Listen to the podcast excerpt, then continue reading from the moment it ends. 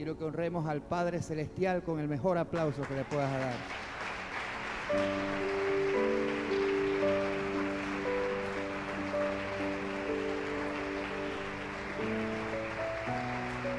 Gloria a Jesús.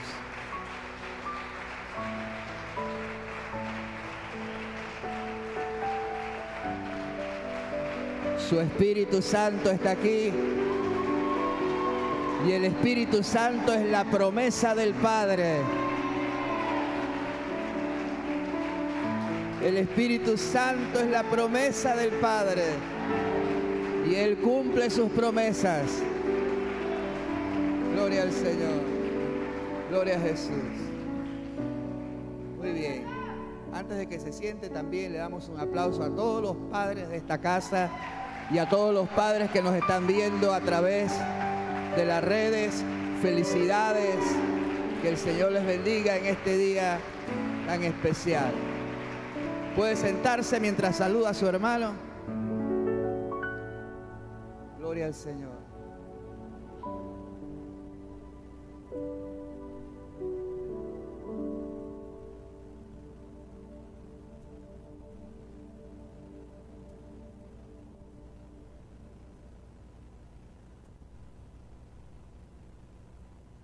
¿Está listo para escuchar la palabra de Dios? Señala al hermano que está al lado suyo, dígale, Dios te va a hablar en esta mañana.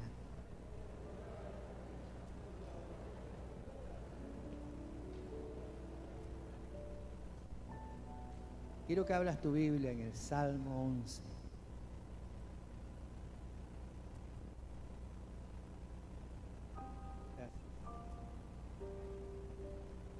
Salmo 11.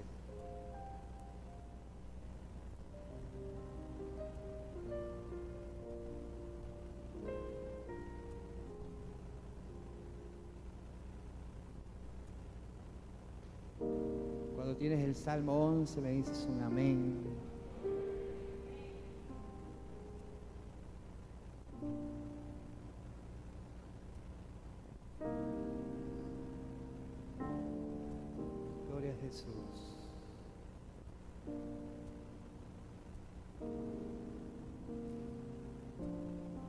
Siempre digo eso, así que no es extraño, porque, muchas veces digo, este es uno de mis salmos favoritos, porque hay tantos. Pero este es uno de mis salmos favoritos. Salmo 11. ¿Ya lo tiene? ¿Está listo? Bien. Me gusta esta primera declaración. En Jehová he confiado. ¿Dónde están los que confían en el Señor aquí? En Jehová he confiado. ¿Cómo dices a mi alma que escape al monte cual ave? Porque aquí los malos tienden el arco, disponen sus saetas sobre las cuerdas para asaetear en oculto a los rectos de corazón. Si fueren destruidos los fundamentos, ¿qué haría el justo? ¿Qué ha de hacer el justo si los fundamentos fuesen destruidos? Pero Jehová está en su santo templo. Jehová tiene en el cielo qué cosa? Tiene, tiene su trono. ¿Y sus ojos? ¿Qué hacen sus ojos? Los ojos del Señor están sobre ti esta mañana. Sus ojos ven y sus párpados, ¿qué hacen? Sus párpados examinan a los hijos de los hombres. Y cuando sus ojos te ven y sus párpados te examinan, Él sabe exactamente qué es lo que tú necesitas. Porque te conoce perfectamente. Sus párpados examinan. Alguien diga, Señor, examíname en esta mañana. Examina. Versículo 5.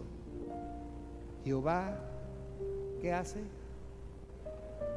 Prueba al justo, pero al malo y al que ama la violencia, su alma los aborrece.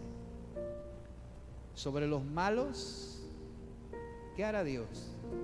Hará llover calamidades, pero sobre ti no.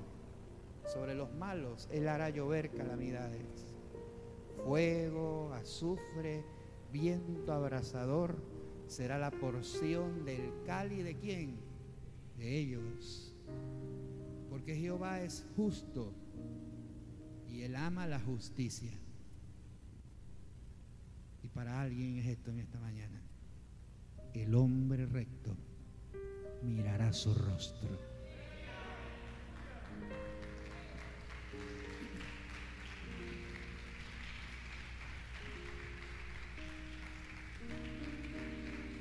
Te digo, digo tres cosas breves, tres cosas breves acerca de ese salmo. Número uno, número uno, nunca te olvides que el fundamento de Dios está firme. ¿Y cuál es el fundamento que nosotros tenemos que entender que está firme? Esta verdad. Dios está en su trono. Por lo tanto, Él nunca ha perdido ni perderá el control de todas las cosas.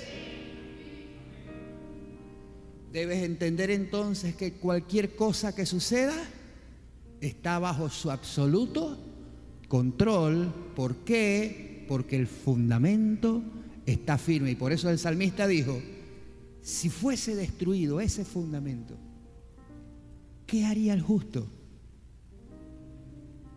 ¿Qué haríamos si Dios dejara de tener el control? ¿Qué haríamos si algo se escapara del control de Dios?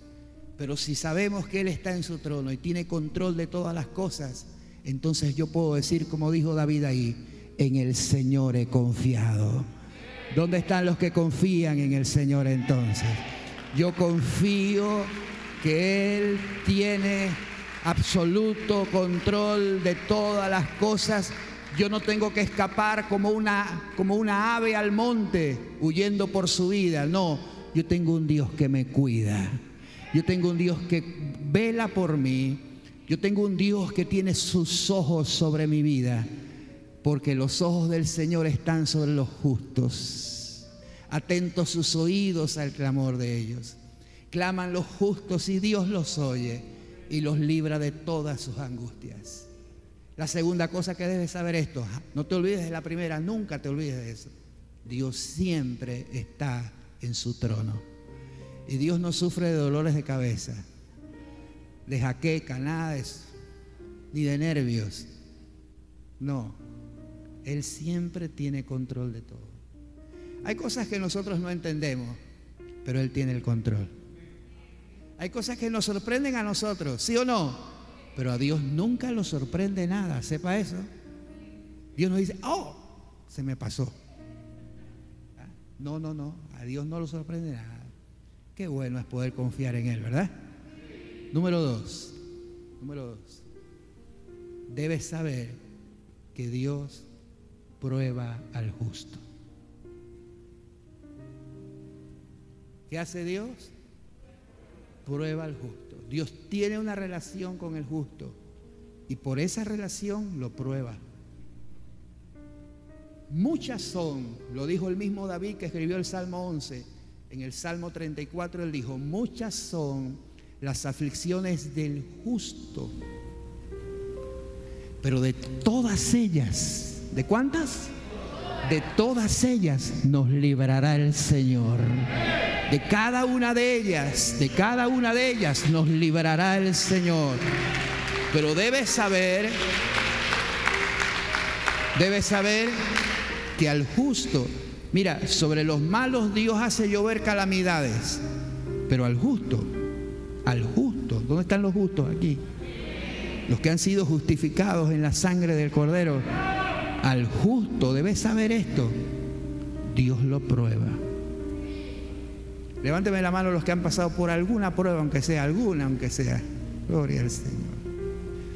Si usted no ha sido probado, lo será.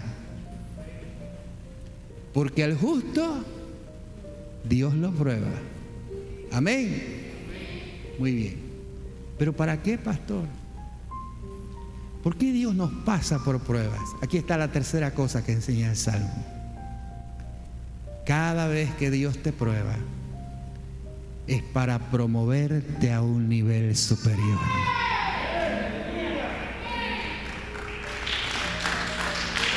Cada vez que Dios te quiera llevar a un nivel superior, será a través de una prueba. Y entre más grande es la prueba, mayor será el nivel donde Dios te lleva. Y por eso el Salmo termina diciendo esto. El hombre recto, ¿qué hace? Mirará su rostro. Y grábate esto para toda la vida. Cuando dice mirará su rostro no se refiere a la, no se refiere a la eternidad habla de la relación del justo con Dios, una relación de intimidad. Y todos los que quieren pasar a un nuevo nivel de intimidad con Dios, le dan un aplauso al Señor. Dale grande ese aplauso. Pero debes saber, debes saber, debes saber que Dios te promoverá a través de una y cuando la prueba venga, acuérdate que Él tiene el control. Cuando la prueba venga, acuérdate que todo está diseñado para tu bien y que puedes confiar en Dios. Amén. Muy bien, con esa introducción, yo quiero hablarte de la prueba de un papá. La prueba de un padre la prueba de nuestro padre Abraham. Y para eso vamos a ir a Génesis. No te olvides de esa pequeña introducción. No te olvides de eso. Tres cosas has aprendido.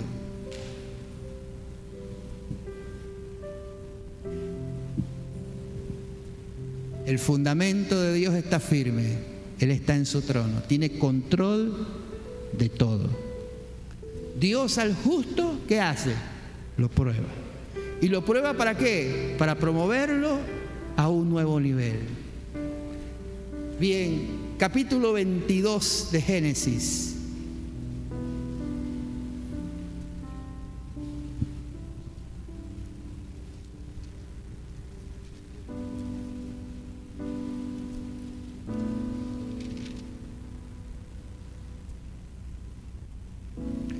capítulo 22 de Génesis. Cuando estás ahí me dices un amén, por favor. Toda la historia de Abraham, que por cierto es nuestro padre, es el padre de todos los que estamos aquí, porque es el padre de la fe. Y todos aquí, ¿dónde están la gente que tiene fe aquí? Y en todos tenemos aquí por padre a Abraham. Somos hijos de Abraham. El día que Dios le sacó a Abraham fuera de la carpa y le enseñó los cielos, una noche estrellada, Dios le dijo a Abraham, Abraham, mira las estrellas de los cielos, cuéntalas si las puedes contar, porque así será tu descendencia. Y cuando Dios le enseñó las estrellas de los cielos, el cielo totalmente estrellado, de manera que Abraham no podía contarlos, en esas estrellas estabas tú. Alabado sea el Señor. Tú eres una de esas estrellas que Abraham no pudo contar. Innumerables hijos que Dios le dio. Bendito sea el Señor. A ver, esas estrellas le dan ese aplauso más fuerte al Rey. Los que brillamos en la oscuridad. Y toda la historia de nuestro padre Abraham inicia desde el capítulo 12 de Génesis. Ahí comienza la historia de Abraham y en algunas Biblias que ustedes tienen, el capítulo 12 tiene un título que dice Dios llama Abraham. Así inicia esta historia del patriarca desde el capítulo 12. Pero a la altura del capítulo 22, por cierto, cuando Dios llama a Abraham tenía 75 años.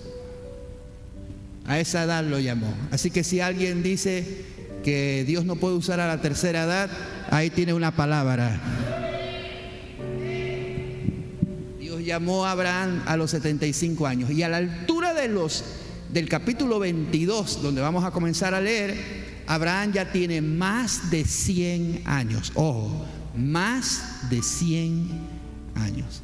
Así que han pasado alrededor de 30 años, más inclusive, cuando leemos el capítulo 22. Y leemos el versículo 1. Dice, aconteció después de estas cosas. ¿Qué cosas? Todas las anteriores, que usted las va a leer en la casa. La historia de Abraham desde el capítulo 12. Aconteció después de estas cosas que Dios vino a Abraham para hacer una cosa. ¿Para qué? Para probarle. Dios del cielo. Y esta, mis amados, fue la prueba final. Abraham fue probado durante toda su vida, pero cuando llegamos aquí, esta es una prueba única, excepcional. Dios vino para probar a Abraham.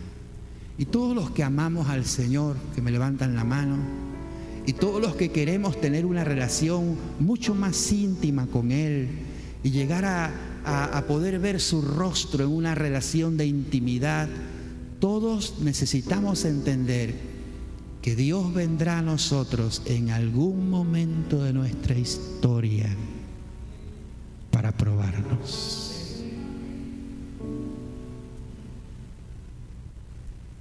Y yo quiero que cuando Él me apruebe, yo salga aprobado. Yo pase el examen. Yo quiero agradarle a Él.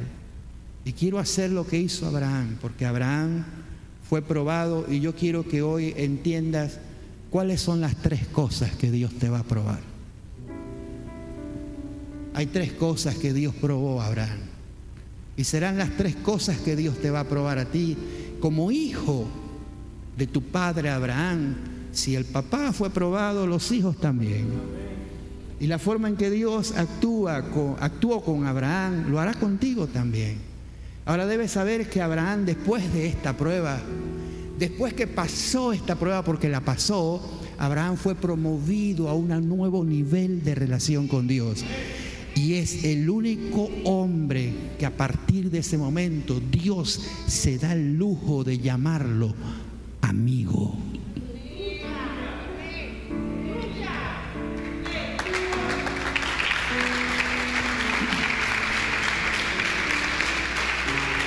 Tú estarás de acuerdo conmigo. No le puedes llamar amigo a cualquier persona. No, no, no le llamas amigo a cualquier persona. Pero este, este no, es, no es Abraham llamándole amigo a Dios, es Dios diciendo, Abraham es mi amigo. Y una de las cosas que tiene la amistad es que en la amistad nos conocemos íntimamente. Cuando yo puedo decir, mi esposa es mi amiga, es porque ella conoce mi intimidad. Lo que nadie sabe, lo sabe ella. Los amigos suelen expresarse cosas secretas y en la amistad hay amistades tan profundas que solo con una mirada ya el amigo sabe qué es lo que el otro quiere, ¿sí o no? Solo, solo basta una mirada, solo basta una mirada. Uno ve la amistad, una de las amistades clásicas de la Biblia. ¿Quién? David, ¿con quién? Con Jonatán. En esa amistad clásica David y Jonatán se ponen de acuerdo y ellos traman algo que nadie entendió. El momento de la flecha, léalo en la Biblia. Nadie entendió eso, solo lo entendió David y Jonatán. ¿Por qué? Por el grado de amistad que había. Entonces quiero que sepas que Dios quiere llevarte a ti a un nivel de relación con Dios donde Él sea tu amigo, donde tú puedas conocer los secretos de su corazón. ¿Cuántos quieren conocer más del Señor? A ver. ¿Cuántos quieren tener una relación más íntima con Dios? Entonces debes saber entonces que serás probado en tres cosas. En tres cosas serás probado. Indiscutiblemente serás probado en tres cosas. Entonces, en el nombre de Jesús, que todos pasemos el examen. No te olvides de esto. Dios no hace pruebas colectivas. Voy a repetir eso. Dios no hace pruebas colectivas. Dios hace pruebas personales, individuales. ¿Por qué? Porque Él tiene una relación personal contigo. Es decir, que puede que en este justo momento Dios venga a mi vida para probarme y a ti no. Pero lo que yo quiero es que cuando Él venga, como vino Abraham ese día específico, a los ciento y tanto de años, ese día yo pueda salir aprobado. Te digo eso para que no midas tu vida con nadie. Para que no vivas la vida comparándote. ¿Sabe cuánta gente hay que no es feliz porque se comparan con otro? Porque ven al otro pasar algunas situaciones y de pronto hasta prosperidades y tú estás pasando el Niágara en bicicleta. Y tú dices, ¿y por qué este prospera y yo no? Porque Dios tiene un trato con él distinto al tuyo. ¿Ya? Y esa es una realidad. Y por eso cuando Jesús, después de resucitar, va con Pedro y Pedro, Jesús le acaba de decir, sígueme, y Pedro va caminando con Jesús y cuando mira para atrás ve a Juan y, y Pedro le dice a Jesús, ¿y este qué? Y Jesús le dice en buen panameño, ¿qué, te, qué, qué, qué porta? Y come torta. Si yo quedo, si yo quiero que Él quede hasta que yo vuelva, ¿a ti qué te importa eso? Ese es el trato que yo tengo con Él. Déjeme profundizar un poco más en eso, porque Jesús le acababa de revelar a Pedro que sería un mártir. Oye, oye lo que te estoy diciendo. Jesús le acababa de revelar a Pedro que moriría por su causa, iba a morir como un mártir. Y a Juan le profetizó que a él nadie lo iba a matar. Y cuando ves la historia te das cuenta que a Pedro efectivamente lo mataron. Lo llevaron a la muerte, lo crucificaron inclusive, y él pidió ser crucificado con la cabeza hacia abajo porque se consideró no ser digno de morir como su Señor. Pero Juan lo trataron de matar una y otra vez. Lo tiraron a la isla de Patmos y no lo pudieron matar. La historia dice que lo metieron en una olla de aceite hirviendo y no pudieron matar a Juan, porque cuando Dios suelta sobre ti una palabra, esa palabra tiene poder para sustentarte, pero esa palabra quizás será distinta para otro. Así que no vivas comparándote. A ver qué es lo que Dios hace con el hermano. Si a Dios le dio la gana de darle un carro y a ti una patineta, dale gracias a Dios por la patineta.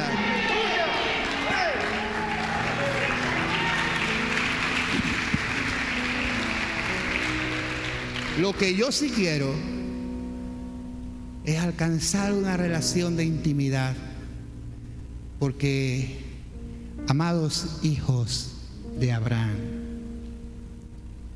hijo de tigre sale rayado.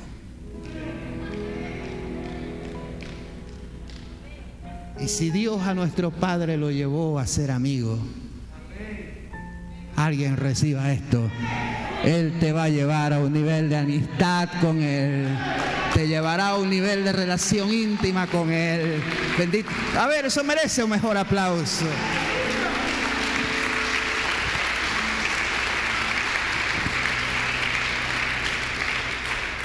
Y aunque hablamos de nuestro padre Abraham y hoy es el día del padre, esta es una palabra para todos. Esta es una palabra para todos. ¿Qué es lo primero que será probado? Bien, Dios vino ese día a Abraham para probarle y Abraham respondió, heme aquí, aquí estoy. Y dijo, toma tu hijo, ahora toma a tu hijo, tu único, Isaac, a quien amas. Me gustaría llamar su atención a la forma gramatical en que esto fue escrito. Vea las comas. Es como si fuese una voz cortante. Es una voz pausada que dice, toma ahora tu hijo,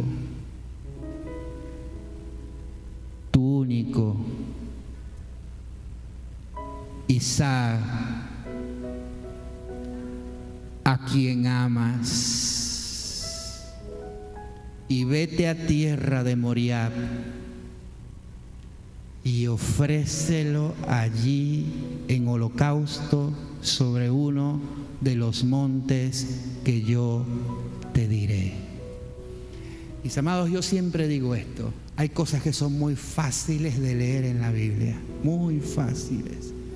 Pasamos por ahí fácilmente y a veces sin ni siquiera detenernos a meditar, pero esto que Dios le está pidiendo a Abraham no es cualquier cosa. Por esto esta es la prueba de las pruebas, la mamá de los pollitos, ¿ah? la gallina de los huevos de oro. Esta es la prueba de las pruebas, porque Dios está tocando algo muy profundo en el corazón de Abraham. ¿Dónde están los padres aquí que aman a sus hijos? Creo que alguien, creo que fue Pachi mientras ministraba la ofrenda, preguntaba ¿qué, qué padre es capaz de entregar a su propio hijo aún por alguien que no lo merece.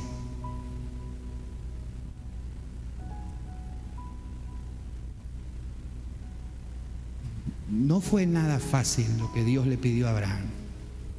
Nada fácil. Pero nosotros vemos que una vez que Dios le habla a Abraham y le pide lo que le pide, dame a tu hijo. Leemos el siguiente versículo que dice esto. Dice, y Abraham se levantó, ¿qué? Se levantó como a las 11. Madrugó ese día. ¿Ah? Eh, ¿Cómo estás, hermano? Aquí madrugado. Se levantó a las 10 de la mañana, mírate. Qué cosa más terrible. ¿ah? Pero aquí Abraham se levanta muy de mañana. Y le aseguro que muy de mañana es una expresión que indica antes que el sol salga. Entonces yo quiero que sepa esto. Aquí está la primera cosa que Dios va a probarte a ti. Es una palabra sumamente importante de, tu relación con Dios. Se llama obediencia. Dios probará nuestra obediencia a cualquier cosa que Él nos pida. Ahora, a veces nos pedirá cosas que son relativamente fáciles, pero aquí está pidiéndole algo muy grande a Abraham, no es cualquier cosa. Pero te voy a decir dos cosas acerca de la obediencia y quiero que las anotes. Dos cosas acerca de la obediencia. Número uno, para obedecer no se necesita entenderlo todo. Te va a ayudar esto en la vida, te va a ayudar, te va a ayudar, te va a ayudar. Y te va a ayudar en tu relación con Dios. Porque Dios, así como trató con Abraham, tratará contigo. Y quiero que sepas que Dios no entrega el paquete completo a nadie.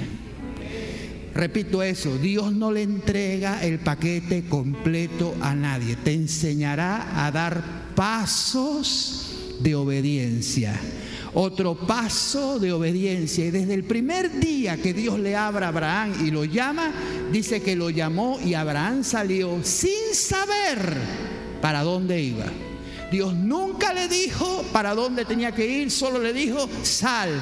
Y Abraham obedeció a la voz. Y ahora Dios le dice, entrega a tu hijo en un lugar que yo te diré. Tampoco le dijo cuál era el lugar solo le dijo el monte de Moriab y en el monte de Moriab hay muchos, muchas cumbres y Dios le dijo, cuando llegues allá yo te voy a decir, pero sepa esto entonces, debes aprender a obedecer aunque no entiendas el plan completo.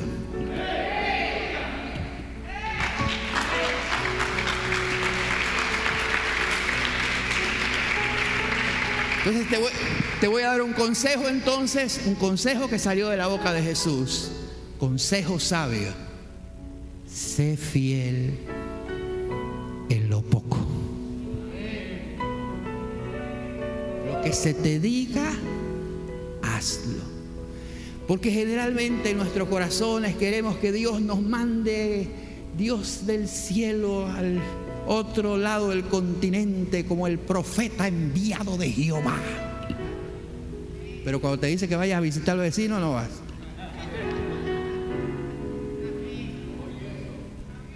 Oye, eso merece un aplauso, ¿verdad? Dios aprende a obedecer. Si no entiendes las cosas, obedece, obedece, simplemente obedece. Amén. Tu relación con Dios está basada en la obediencia. Esta es una de las parábolas más cortas que Jesús hizo, de verdad. Esta es una de las más cortas. Él dijo, él dijo, una de las parábolas dijo, un padre tenía dos hijos y fue donde el primero le dijo, quiero que vayas, ojo, le dijo, quiero que vayas hoy a mi viña. Y él dijo, no, no, no, no, no, yo no quiero ir. Yo no quiero ir. Pero dice la Biblia, pero después se arrepintió y fue. Y dijo Jesús, y, el otro hijo le fue y le dijo lo mismo al papá, ve a mi viña hoy. Y aquel dijo, dice, sí papá, amén, amén, yo voy. Pero finalmente no fue. Y Jesús preguntó, ¿quién? ¿Quién? ¿Ah? ¿Quién hizo la voluntad de su padre? ¿Quién? La gente dijo, el primero. Y Jesús dijo, amén. Le sobó la, la cabeza.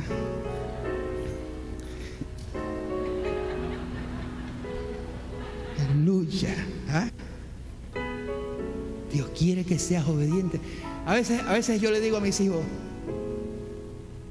Isaac, voy a hablar de Isaac porque estoy hablando de Isaac aquí.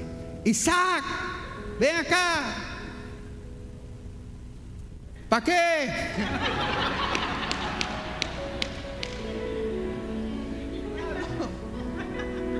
Tú, tú, y, siempre digo, tú no necesitas que yo te explique. Solo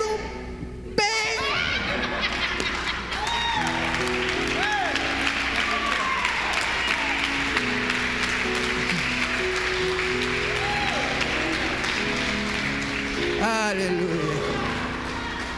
Señor, enséñame a obedecer tu voz. ¿Sabe? Estamos hoy día plagados de gente que dice, Dios me habló. Estamos plagados de, ah, el Señor me habló. Yo quiero preguntar, ¿cuánto obedecemos lo que Dios nos dice? Si realmente te habló, la pregunta es, ¿estás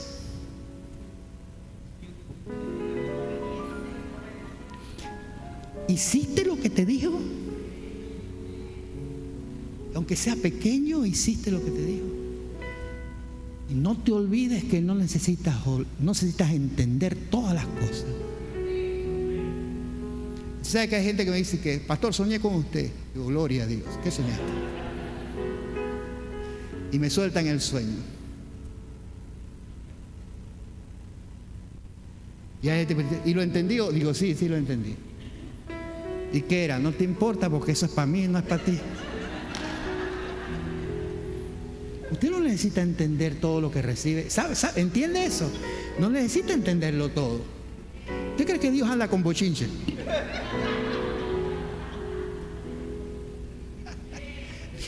Dios no anda con bochinche. Segunda cosa que debes aprender de la obediencia.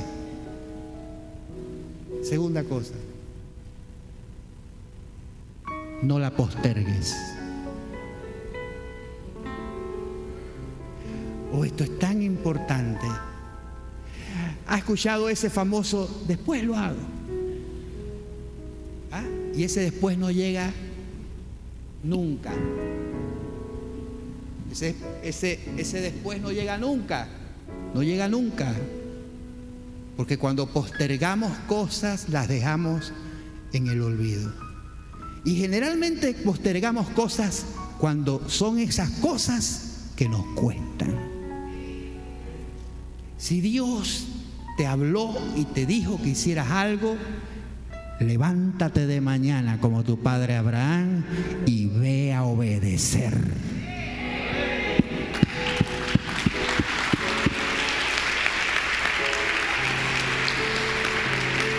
Te habló hoy. Párate mañana temprano y ponlo en práctica. Oh, yo estoy esperando el mes de septiembre, varón. Como es el mes de la Biblia. Ese día me voy a, ese mes me voy a poner fino en la escritura, a leer palabra el mes de septiembre. Dios del cielo. Mira a tu vecino y dile, obedece ya.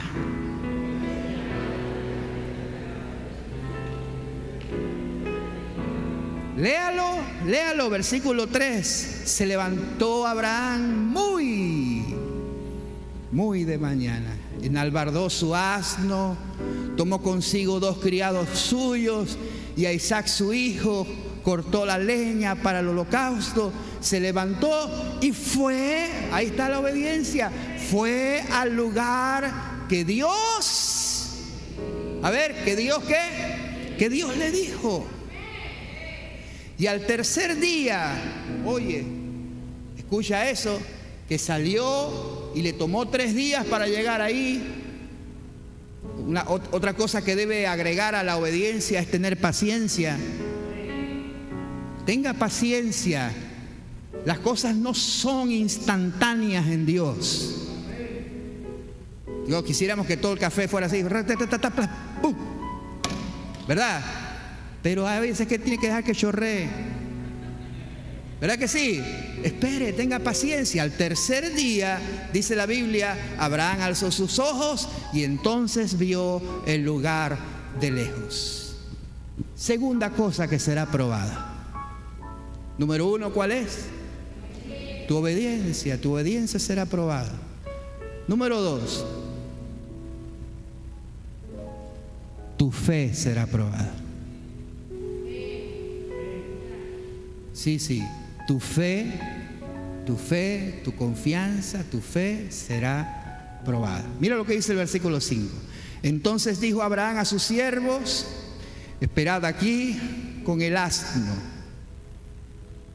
Hay veces que tienes que dejar el asno y a los otros dos también.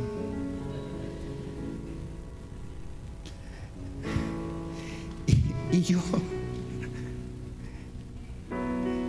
Y yo y el muchacho iremos hasta allí, adoraremos, y subrayame esto por favor, adoraremos y volveremos a vosotros.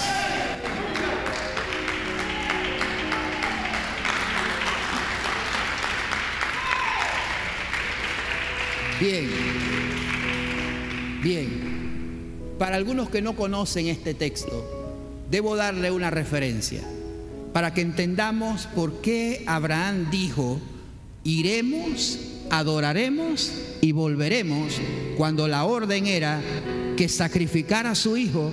¿Por qué dijo volveremos? Porque el que sabe que va a ir a sacrificar, sabe que debería regresar solo, porque el hijo sería muerto allá en el monte. Pero él dijo, vamos a volver los dos. ¿Por qué razón? Vaya conmigo a Hebreos, rapidito, no me pierda Génesis. Pero vaya conmigo a Hebreos, a uno de los capítulos más hermosos de la Biblia, es llamado el capítulo de los héroes de la fe. Y entre esos héroes de la fe está tu padre Abraham, y los hijos de Abraham también están en ese capítulo de los héroes de la fe. Solo hay un hijo de Abraham que dijo amén. ¿Dónde están los hijos de Abraham? Bien, capítulo 11, capítulo 11 de Hebreos, capítulo 11. Dime amén si lo tienes. Bien, mira lo que dice el versículo 17. 17, el versículo 17 dice esto. Por la fe, ¿quién? Abraham, estamos hablando de él. Por la fe Abraham, cuando fue, ¿qué cosa? Cuando fue probado, porque de eso estamos hablando, de la prueba del padre Abraham, cuando fue probado, ofreció a Isaac y el que había recibido las promesas ofrecía su unigénito, no le quedaba otro. Él sacrificó su único hijo. 18 dice, y habiéndosele dicho en Isaac, te será llamada descendencia. Dice el 19, pensando quién, Abraham, este era su pensamiento. Y mira cómo el Espíritu Santo nos revela la intimidad del corazón de Abraham. ¿Qué era lo que él estaba pensando y por qué dijo iremos y volveremos? ¿Por qué? Dice, pensando que Dios es poderoso. ¿Dónde está la gente que cree que Dios es poderoso? Tú no estás tratando con cualquier Dios barato. Tú estás tratando con el Dios que hizo el cielo y la tierra, el Dios todopoderoso. Pensando que Dios es poderoso, oye esto, para levantar aún de entre los muertos, de donde en sentido figurado también lo volvió a recibir. Déjame explicarte el pensamiento de Abraham. Abraham dijo, sí, Dios me pidió que entregara a mi hijo y lo voy a sacrificar, voy a ser obediente, no entiendo todo, pero yo sí sé algo de Dios. Yo sé que Él es poderoso, yo sé que Él lo puede todo y yo sé que si yo le entrego a mi hijo en sacrificio, Él me lo va a regresar resucitado.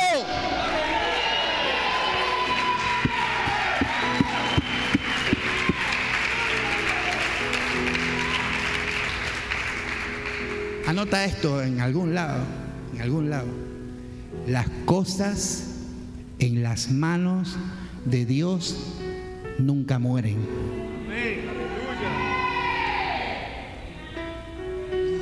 Mira lo que te estoy diciendo, mira lo que te estoy diciendo.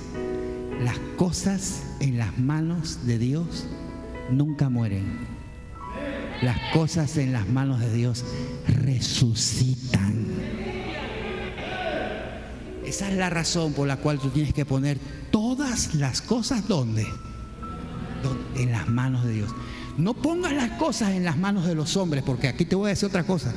Las cosas en las manos de los hombres mueren.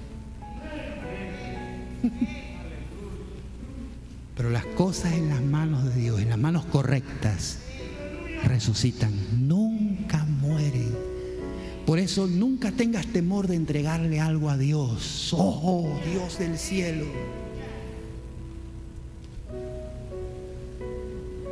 Repito eso, nunca tengas temor de entregarle algo a Dios, porque en sus manos nada muere. Entrégale tu noviazgo.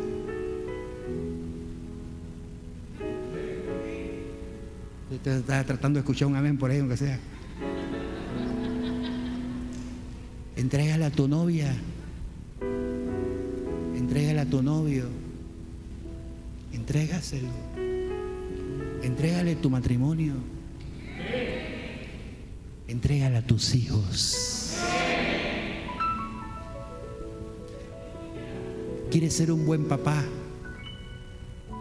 Entrega a tus hijos en las manos de Dios. Entrégale a tus hijos, entrégalo todo. Entrega tu finanza, entrega tu casa, entrégalo todo. Entrega tu propia vida, todo, porque esas son manos fieles. Esas manos no fallan. Y Abraham sabía, sabía que Dios era poderoso. Quiero ver la mano levantada suya. los hijos de Abraham aquí. Diga, Señor, este es mi pensamiento. Este es mi pensamiento. Ojo, así dice la Biblia, esto estaba en el pensamiento de Abraham. Dios es poderoso para levantar a uno entre los muertos. Diga conmigo, este es mi pensamiento, Señor, que tú eres poderoso. El Dios que está en el trono es poderoso. Bendito sea Dios. Por eso yo puedo confiar, porque Él tiene control de todo, de todo, de todo. Ahora debo decirte dos cosas acerca de la fe. Número uno, ya te dije dos cosas acerca de la obediencia. Ahora dos cosas acerca de la fe. Número uno, no te olvides de esto que te voy a decir. La fe verdadera se expresa. A ver, de nuevo. Debes aprender dos cosas de la fe. Acuérdate que tu obediencia será probada. Aprendiste dos cosas de la obediencia. Ahora, tu fe será probada y debes aprender dos cosas acerca de la fe. Número uno, que la fe se expresa. ¿Qué significa eso? Que cuando hay fe en el corazón, la boca lo confiesa. ¿Cómo, tú, ¿Cómo tú sabes que alguien tiene fe? La forma que habla. Vida y muerte hay en poder de nuestra boca. Y la gente que realmente le cree a Dios, habla fe. Por eso fue que Abraham tenía un pensamiento, pero su boca lo habló. Y dijo, iremos y volveremos.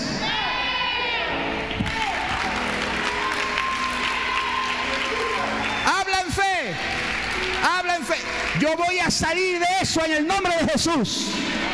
Eso yo lo voy a vencer en el nombre de Jesús. A mí eso no me mata, yo voy a pasar por encima de eso en el nombre de Jesús, porque la fe se expresa, se habla. ¿Dónde está la gente de fe aquí? Por eso la gente de fe no se queda callada, la gente dice aleluya. Gloria a Dios. A su nombre.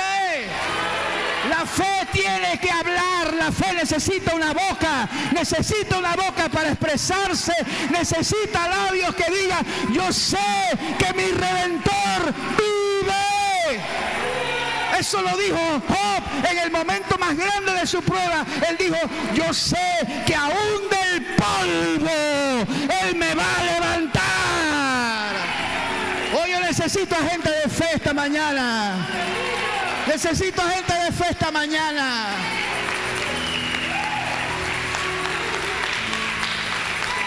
Si usted supiera cómo estaba yo anoche, usted estaría alabando a Dios. Usted estaría alabando a Dios. Yo estuve muy mal anoche, muy mal. Pensé que no iba a venir, pero mi esposa oró por mí y me habló y me dijo, vas a estar en el culto mañana, vas a estar. Y yo dije, amén. Y ella dijo, di un amén fuerte. Yo dije, amén. Y aquí estoy, porque todo es posible para Dios. Tienes que hablar, tienes que expresarte. Vamos, alaba a Dios con ganas. Más, ponte de pie y alaba a Dios, hombre. Si yo puedo estar aquí gritando, caminando, tú también puedes alabar a Dios con ganas.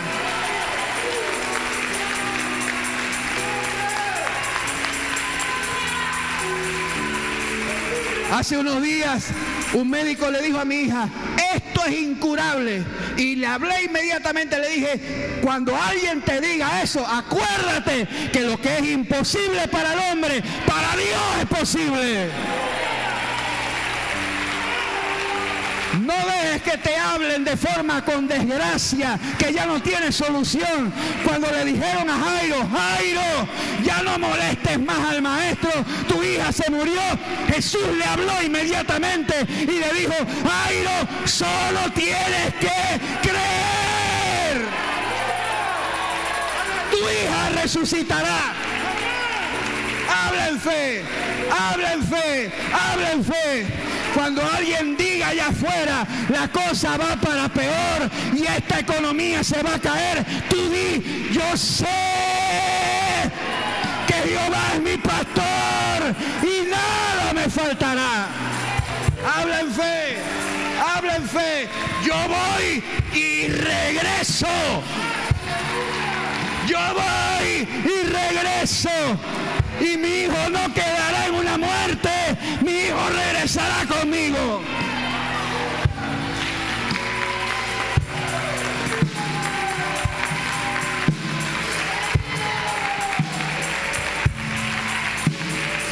Habla fe, habla fe, habla fe. Habla fe, yo dije que hable fe. Debes saber esto.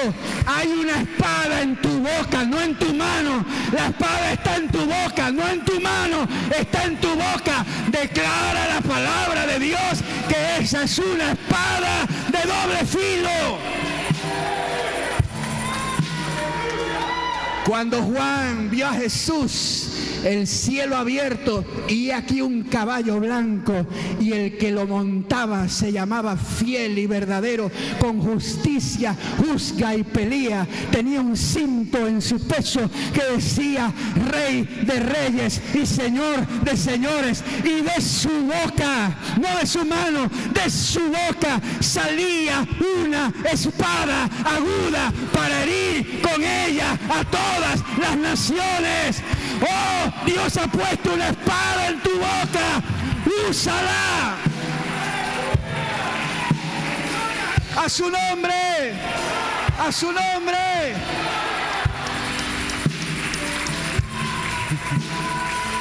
Te vas a morir de eso. No, Señor. Yo me voy el día que allá arriba se decida. En el trono ese día yo me voy.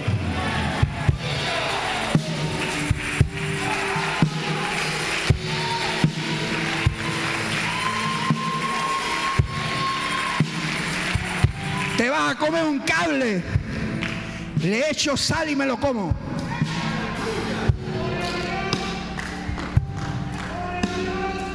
No todo el, día, todo el tiempo voy a comer cable. No, no, no, no, no, no, no. Sé tener en lo poco y sé tener en lo mucho. Sé tener en la escasez y sé tener en la abundancia. Todo lo puedo en Cristo que me fortalece. Todo lo puedo en Cristo. Alguien dígalo conmigo, todo lo puedo en Cristo.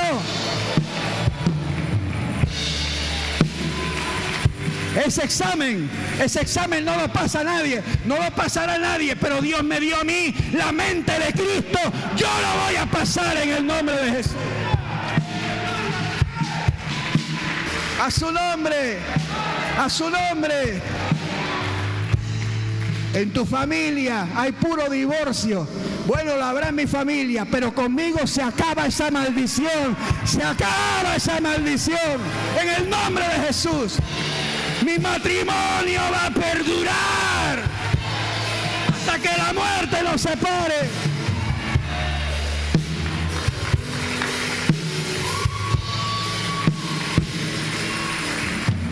Ah, que eso ya se murió, eso no lo resucita nadie. Yo sé quién resucita a los muertos. Todo tiene solución excepto la muerte. Ah, mire, cuando yo escucho eso, rapidito digo, hasta la muerte tiene solución. Porque alguien dijo, yo soy la resurrección y la vida. Y el que cree en mí, aunque esté muerto, vivirá.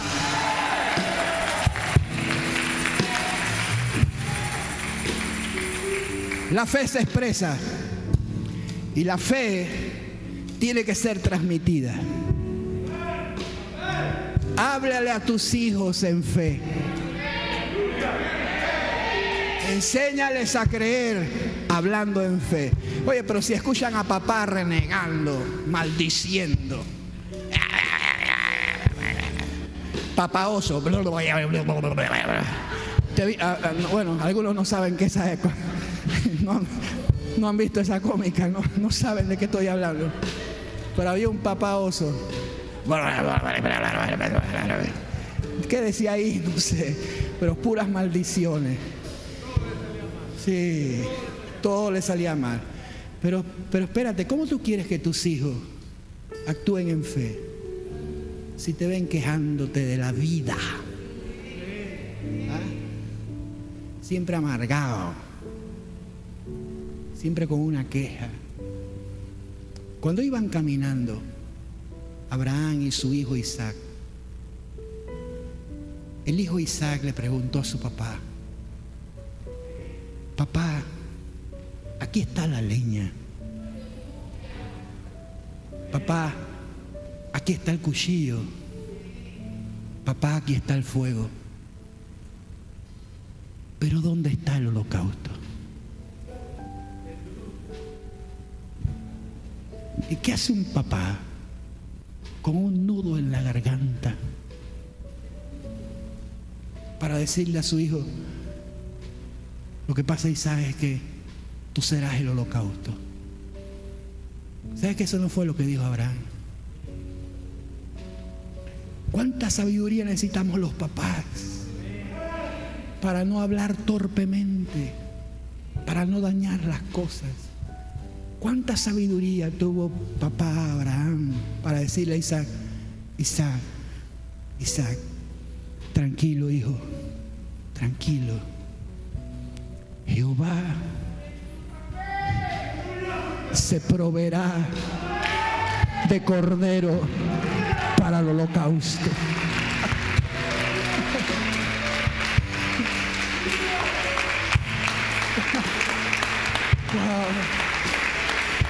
Papá, ¿cómo es que vamos a hacer? Tranquilo, tranquilo hijo. Dios proveerá. Dios proveerá. A mí me gusta repetirle a mis hijos que cuando yo me casé, por supuesto con mi esposa, una sola vez y para siempre en la vida. Cuando yo me casé, no tenía nada. No tenía nada. Nada es nada. Literalmente nada. Me gusta recordarles que los muebles de mi casa eran cajetas, con sábanas encima. Porque uno nunca debe olvidar, jamás, de dónde Dios lo sacó a uno. Y nunca debe olvidar la mano que a uno le provee. De la media para arriba, todo lo que usted tiene es ganancia. Sea agradecido. El Dios que suplió ayer, suplirá hoy también y suplirá mañana también. Él se proveerá. Yo no sé cómo lo va a hacer. ¿Usted cree que Abraham sabía? No sabía, pero estaba hablando en fe. Habla en fe. No sé cómo Dios lo va a hacer, pero lo va a hacer. De algún lugar Dios se proveerá. Algo hará Dios. Algo hará. Algo hará. Segunda cosa que debes aprender acerca de la fe. Siéntate, no he terminado debo correr ya. Ya debo correr. Yo, yo le di a mi esposa, mi amor, hoy voy a, voy a predicar corto.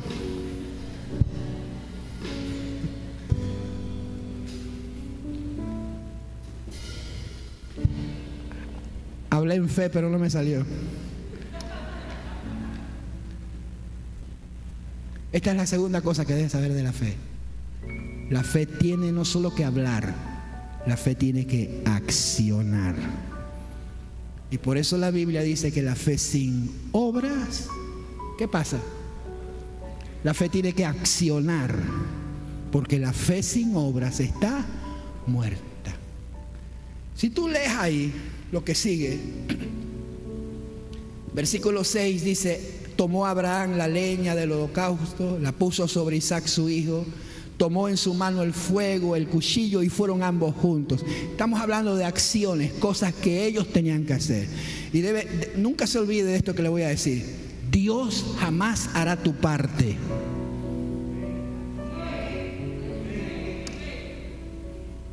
Es que, algunos quieren que Dios les haga todo. ¿Ah? Que le resucite a Lázaro, que mueva la piedra. ¿Ah? No, Jesús dijo claro, muevan la piedra. Ustedes mueven la piedra, yo resucito a Lázaro. Pero no voy a resucitar a Lázaro si ustedes no mueven la piedra. ¿Por qué? Porque usted tiene que tomar sus propias acciones. Usted hace lo natural, Dios hace lo sobrenatural.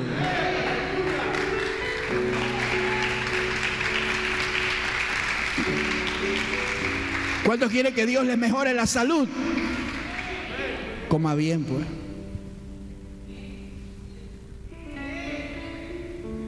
¿Usted cree que Dios le va a un toque así? ¡Tan! Recibe. ¿ah? Coma bien, ejercicio, duerma bien. ¿Ah? Dios hará su parte, usted haga la suya. Amén. Amén. Ah, yo quisiera que yo quisiera que mi esposo estuviera más enamorado de mí. Bueno, deje de levantarse como león jubilado.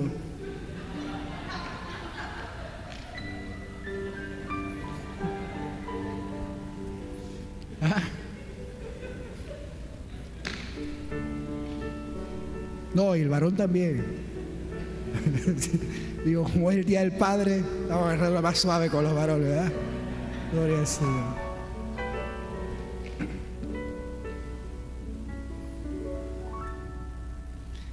La fe, ¿qué le dije? Acciona. No solo se expresa, sino que también acciona. La fe se expresa, versículo 8, Abraham le dice a su hijo, Dios se proveerá de cordero e iban juntos. La última cosa que Dios va a probar en ti. Probará, a ver, ayúdame, ¿qué cosa? Tu obediencia, ¿qué más? Tu fe, y aquí está la última cosa. Probará tu amor.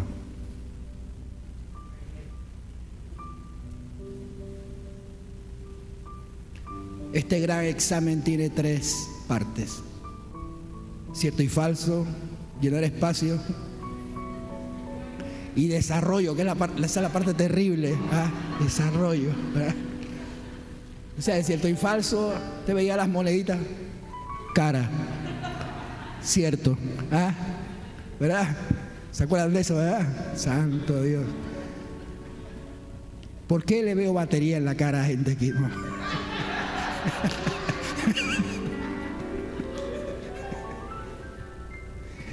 No te olvides de esto. Y esto pasa, ¿verdad, Pachi? Pachi es profesor. Cuando la gente sabe que es el mismo examen, ¿qué hacen? Le preguntan a los compañeros, sacan copia y viene, viene el examen igualito. Pero quiero que sepa esto. El examen tuyo es diferente al de todos.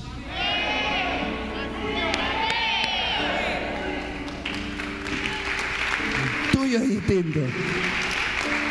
No intente copiarse, que le va a ir mal. Algunos andan en la vida así, ¿eh? tratando de copiarse de la vida de otros. Bendito sea Dios. Bien, ¿qué va a ser probado finalmente? Tu amor. Tu amor. Versículo 9. Cuando llegaron al lugar que Dios le había dicho, edificó allí Abraham, ¿qué cosa? Un altar. Por cierto,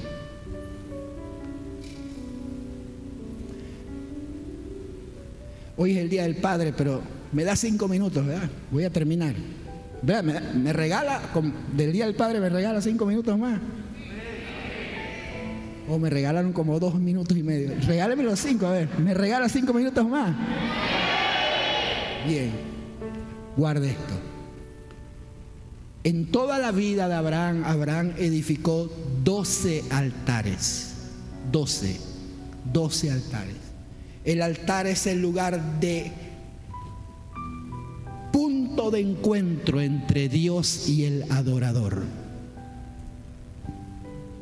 Cada altar es un lugar donde Abraham aprendió algo específico. Cuando leas Génesis desde el 12, comienza a revisar los altares y te vas a dar cuenta que cada altar Abraham aprendió algo. Este altar es el número 12 el 12 en la Biblia es un número que representa gobierno, reino. Y Dios estaba tomando gobierno y reino sobre la vida de Abraham. Y el altar anterior del 12 es el altar 11. Eso es poderoso. Eso es muy poderoso. Sí es poderoso por lo que le voy a decir. El altar número 12 lo edificó Abraham en un lugar específico llamado Berseba. Y Berseba se convirtió en el límite sur de la tierra prometida. Por eso tú lees mucho en la Biblia que dice desde Dan hasta Berseba. Dan era el límite norte, Berseba el límite sur. Y ahí en el límite sur Abraham edificó el altar número 11, que si que le quieres poner un nombre se llamará así, el altar de límites. Límites. Todos los hijos de Abraham necesitamos ese altar en nuestra vida. Hay del que no tenga límites. Por eso la Biblia dice, todo me es lícito, pero no todo me conviene.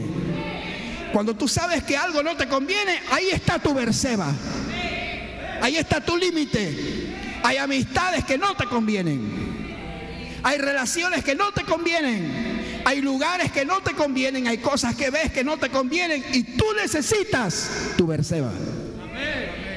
Un altar de límites. Debes saber decir no, aunque te critiquen, aunque te juzguen, aunque te vean mal. ¿Cómo tú crees que miraron a José cuando salió huyendo de mis Egipto? ¿Qué crees que dijeron? Ah, José batea y corre para tercera. Ah, ¿Quién sabe qué dijeron de José? Pero José conocía muy bien, ¿qué cosa? Su verseba, sus límites. Esto no me conviene. Ah, ahora recuerda que yo te dije que la relación con Dios es personal. Aquí te voy a decir algo, algo que no olvides para toda la vida. Los límites no son iguales para todos. Por eso es que tú dices que ¿por qué este que, este que dice que es cristiano y, y por qué habla así? Es porque su verseba está por allá o no tiene. O sea, ese no sabe qué es el verseba. Ese no vino hoy, no vino hoy. Así que no te compares con nadie. Y te voy a decir qué es lo que marca límites estrechos. Escucha esto. Entre más íntima sea tu relación con Dios, mayores serán tus límites. Dígame si algún día nos ha preguntado, ¿por qué que Dios, solo con que Moisés se enojó un poquito, no lo dejó entrar en la tierra prometida? ¿Por qué? Le diré por qué. Porque la relación que Moisés tenía con Dios era una relación de cara a cara. Como habla cualquiera con su compañero. Y cuando Dios tiene una relación de intimidad tan profunda, no le permite a esa persona más de cuatro cosas. Dios dijo, en Israel todo el que se le muera un familiar puede ir a, ver, a verlo, visitarlo, puede enterrarlo. Pero a los sacerdotes solo les permito que entierren a sus familiares. No pueden ir al sepelio de cualquier persona para que no se contaminen. Porque ellos ministran en el santuario. Pero Dios dijo, pero al sumo sacerdote que entra en el lugar santísimo, a él no le permito ir a un sepelio de ni siquiera de su propio familiar.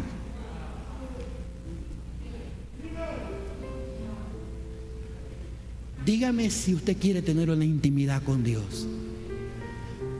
Porque te voy a decir esto, tu amor será probado.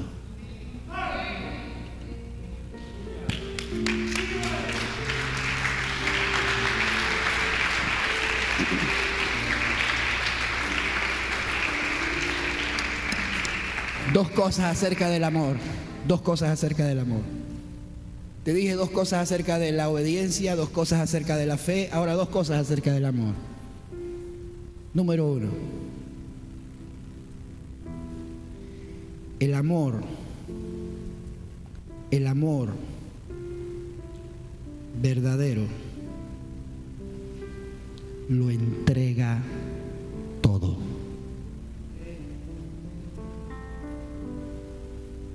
El amor no hace reservas.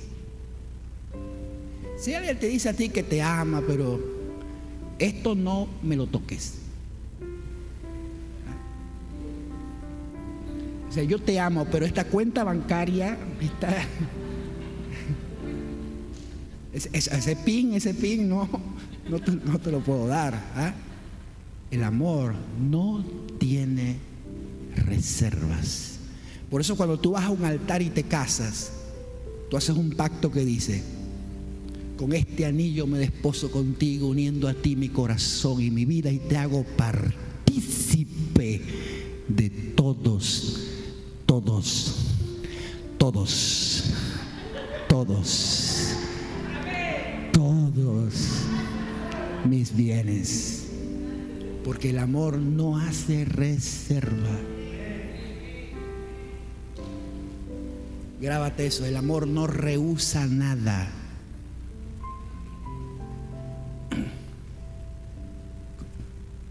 Lo diste todo por mí. No te reservaste nada, dice la canción. No te reservaste nada. Eso es amor. El amor no hace reservas.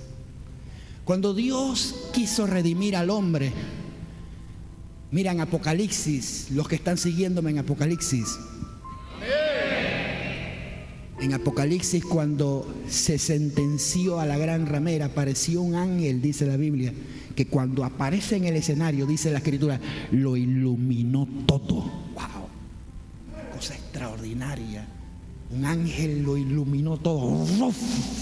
El ángel que sentenció a la gran ramera. Y cuando Dios pensó en redimirte a ti y a mí, Dios no dijo, voy a enviar a ese, ese ángel, ese ángel, oh, lo hice hermoso, voy a enviarlo. Y apareció el ángel. Dios dijo, no, no, no, no, no. Este no cuesta tanto. Ellos valen tanto que el único que puede ir es mi propio hijo. Porque el amor no se reserva nada.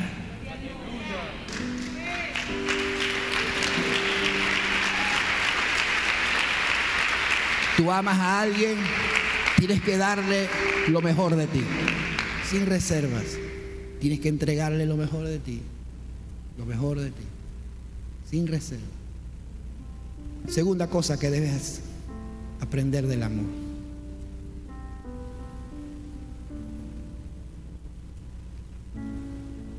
El amor, mis amados, lo dice Corintios 13. El amor es sufrido. Si alguien quiere amar sin aceptar el paquete completo, eso no es amor. El amor, el verdadero, sufre por la persona amada. Nunca te olvides de eso.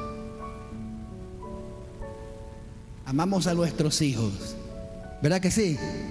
Pero los hijos no solo nos dan alegrías, Oh, los hijos nos sacan las canas. ¿Sí o no? Los que quieren ser papá deben saber que para ser papá hay que hacer sacrificios. Hay que sufrir. Amas a una mujer, tienes que estar dispuesto a sacrificarte por ella. Si no, no es amor, es simplemente pasión.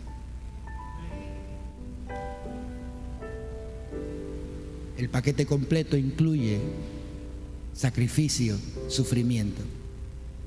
Todo lo que estamos leyendo lo debemos leer con mucho cuidado porque en todo ese escenario, créamelo, Abraham iba limpiándose las lágrimas de los ojos. Abraham iba con un nudo en la garganta. Y cuando leemos esto, deberíamos leerlo con mucho cuidado. Y extendió Abraham su mano, versículo 10. Tomó el cuchillo para degollar a su hijo. Y en ese acto, en que Abraham levantó su mano, en ese justo acto cuando Abraham tomó el cuchillo y lo empuñó para degollar a su propio hijo,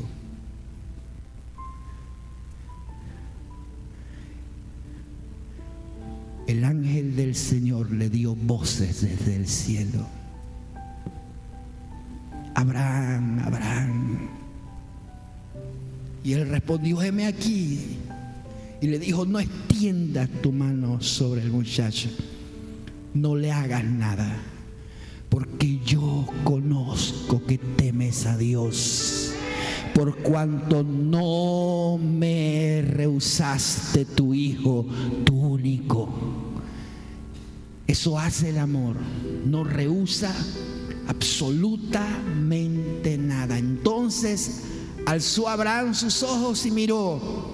Y aquí en sus espaldas un carnero trabado en un zarzal por los cuernos. Y fuera Abraham y lo tomó, tomó el carnero y lo ofreció en holocausto en lugar de su hijo. Y Abraham llamó aquel el nombre de aquel lugar. Jehová proveerá. Jehová giré. Por tanto, se dice hoy, en el monte de Dios será provisto. debo terminar rápido porque aquí hay muchas cosas que decir, pero eh, grábate esto. En el monte de la adoración, porque eso fue hacer Abraham delante de Dios. Él dijo, voy a ir a adorar y regresaré con el muchacho. Él dijo, voy a adorar. Cuando dijo, voy a adorar, él no estaba diciendo, voy a ir a cantar unos coritos allá arriba, porque eso no es adoración voy a cantarle allá un coro. No, no, no, eso no es adoración. Adoración es esto, grábate esto para toda la vida. Adoración es obediencia. Adoración es fe. Adoración es amor.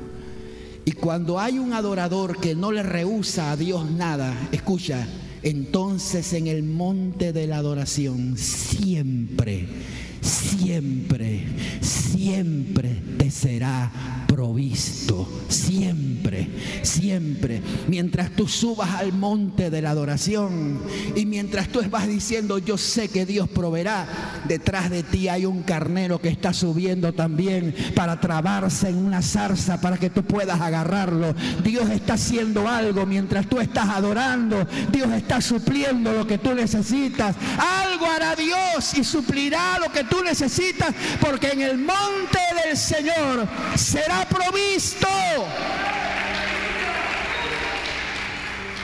Si usted es alguien que obedece, que tiene fe y tiene amor por Dios, jamás se preocupe por la provisión. No, eso lo voy a decir de nuevo. Y lo voy a decir de nuevo porque yo estoy predicando. Mientras usted sea alguien que obedece, tiene fe y ama a Dios por encima de cualquier cosa, Jamás se preocupe por la provisión. La provisión vendrá siempre.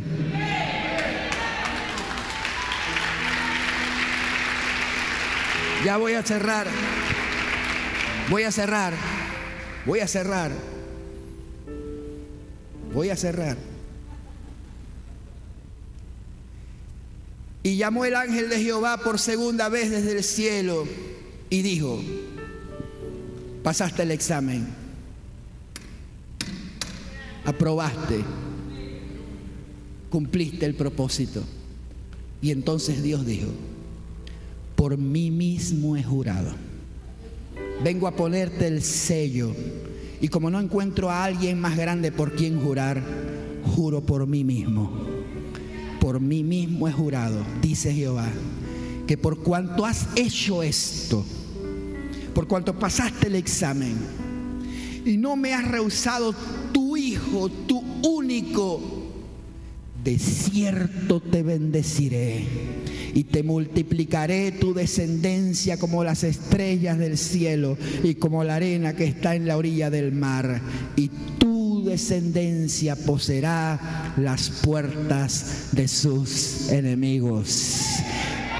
Aleluya. Y en tu simiente serán benditas todas las naciones de la tierra por cuanto obedeciste mi voz. Por favor, todo el mundo déle un aplauso al Señor. Grande y fuerte. A ver, alábelo. Alábelo. Y va a tomar su Biblia y se va a poner de pie. Vas a tomar tu Biblia y te vas a poner de pie. Y vas a abrir Isaías.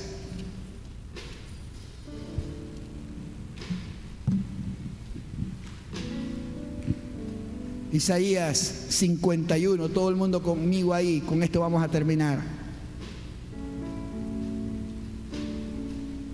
Con esto vamos a terminar. Todo el mundo con Isaías 51, por favor. Si alguien no lo ha encontrado, ayude al que está al lado suyo a que lo encuentre. Isaías 51. Allá en casa, tome su Biblia. En Isaías 51, póngase de pie ahí en casa y tome su Biblia en Isaías 51. Todos conmigo. Deme un amén los que lo tienen. Muy bien. Versículo 1 dice, oídme. ¿Quiénes son los que deben oír? Los que seguís la justicia los que buscáis a Jehová. Con esta gente estoy hablando yo hoy. Con los que siguen la justicia, con los que buscan a Dios. Mira lo que dice el Señor aquí. Mirad a la piedra de donde fuisteis cortados. Ojo con eso. Mira la piedra de donde fuiste cortado. Escucha esta expresión. Y el hueco de la cantera de donde fuiste arrancado. ¿Quién es esa piedra? ¿Y quién es ese hueco de la cantera? No, no es Jesús. ¿Qué es una cantera? Una cantera es un lugar donde hay un montón de piedras, innumerables piedras. Pero de ese montón de piedras Dios tomó una piedra y la sacó del hueco, literalmente del hueco, del anonimato. ¿De quién está hablando Dios? Bueno, como la Biblia es su propio intérprete, ahí te dice el versículo 2 de quién está hablando Dios. Mira Abraham, mira Abraham vuestro padre y a Sara que os dio a luz. Él está hablando de esa piedra. ¿Quién era Abraham?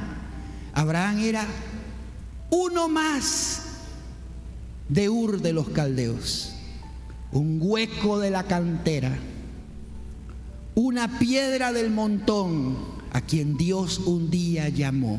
Y Dios dice, presta la atención a esa piedra. Cuando estaba en el hueco y no era nadie.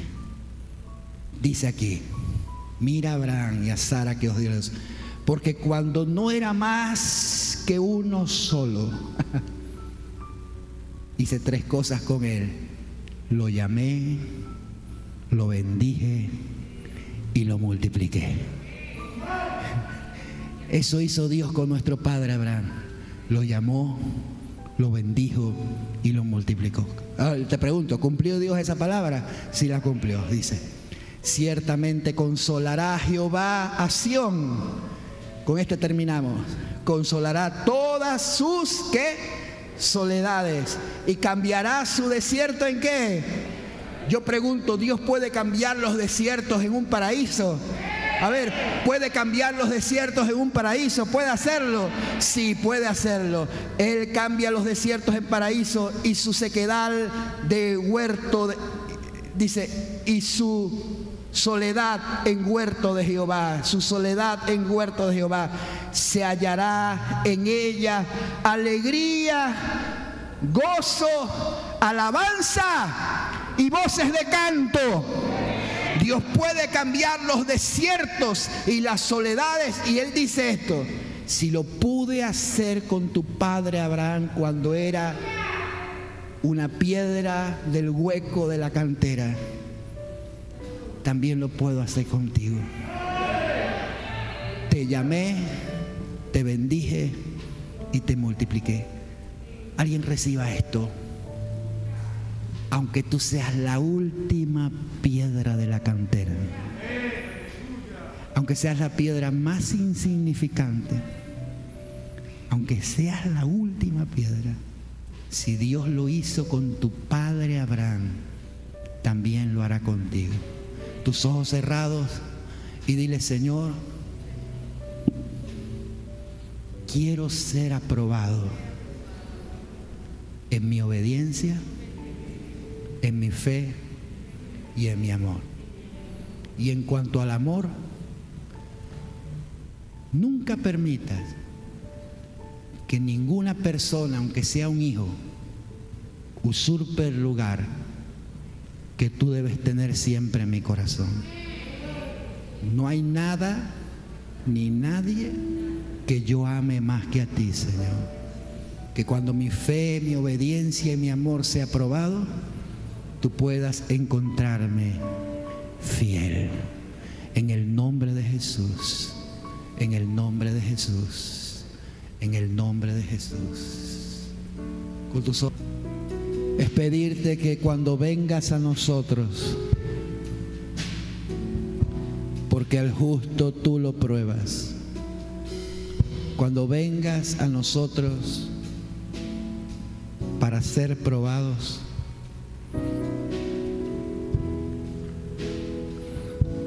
Señor, te pido que seamos hallados fieles. Que nuestra obediencia, nuestro amor y nuestra fe sea digna del Dios en quien hemos puesto nuestra confianza. En el Señor he confiado. Gracias por tu pueblo.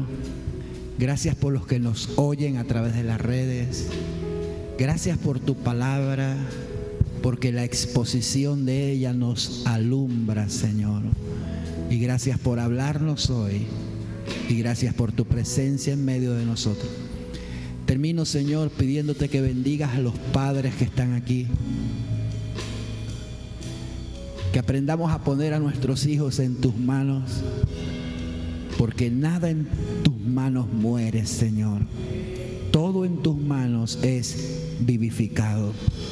Oro que seamos padres sabios para dar respuestas sabias.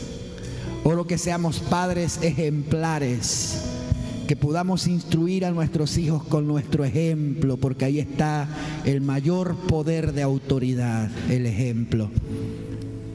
Por eso Isaac aprendió a decir, el Dios de mi padre Abraham. Enséñanos a transmitir un legado de fe, un legado de obediencia y un legado de amor por ti que supere cualquier cosa. En el nombre de Jesús, bendice los hogares aquí representados. Bendice los matrimonios, a los hijos. Bendícenos, Señor, de manera especial. Y te damos gracias por ser nuestro Padre. Te damos gracias por ser nuestro Padre.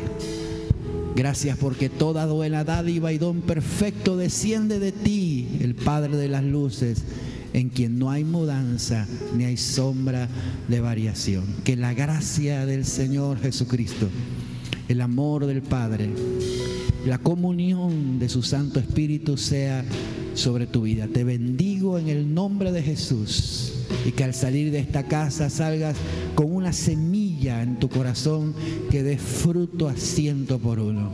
En el nombre de Jesús, el mejor aplauso que le puedas dar al Señor.